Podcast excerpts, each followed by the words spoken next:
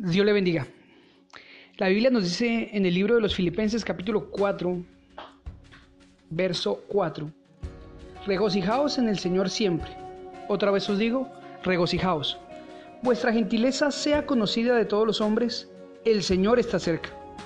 Por nada estéis afanosos, sino sean conocidas vuestras peticiones delante de Dios en toda oración y ruego, con acción de gracias.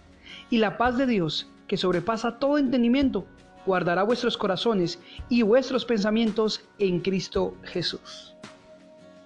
Esta palabra es maravillosa porque nos enseña la manera adecuada de afrontar las circunstancias y momentos difíciles que solemos pasar los humanos a lo largo de la vida.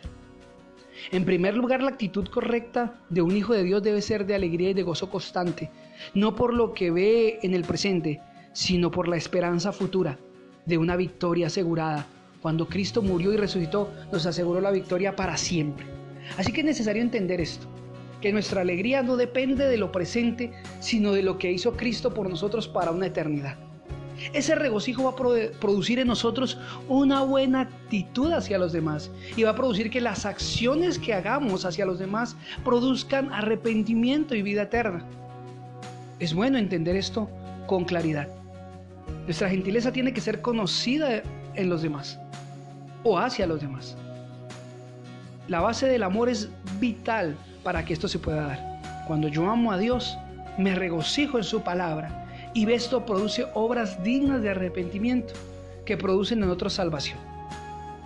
También, si tal vez este no es tu caso, dice, pero es imposible, estoy pasando y atravesando momentos muy difíciles, los versículos que continúan son aún más alentadores. Nos dicen, pero sean conocidas vuestras peticiones delante de Dios. Por nada seáis afanosos.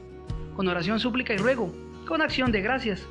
Y el Dios de paz cuidará vuestros corazones y vuestros pensamientos en Cristo Jesús.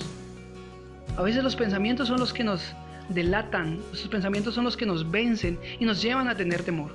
Pero cuando vamos a su presencia y somos sinceros con Él, la Biblia nos enseña que el Espíritu Santo nos va gobernar y va a llevarnos a toda verdad. Y la verdad de Dios es que sus hijos andamos en victoria y que por más dificultades que tenga, Dios los va a levantar, porque no dejará a Dios caído al justo para siempre. Así que es necesario que hoy vayamos a Él, seamos sinceros y Él cuidará de nosotros. Bendiciones.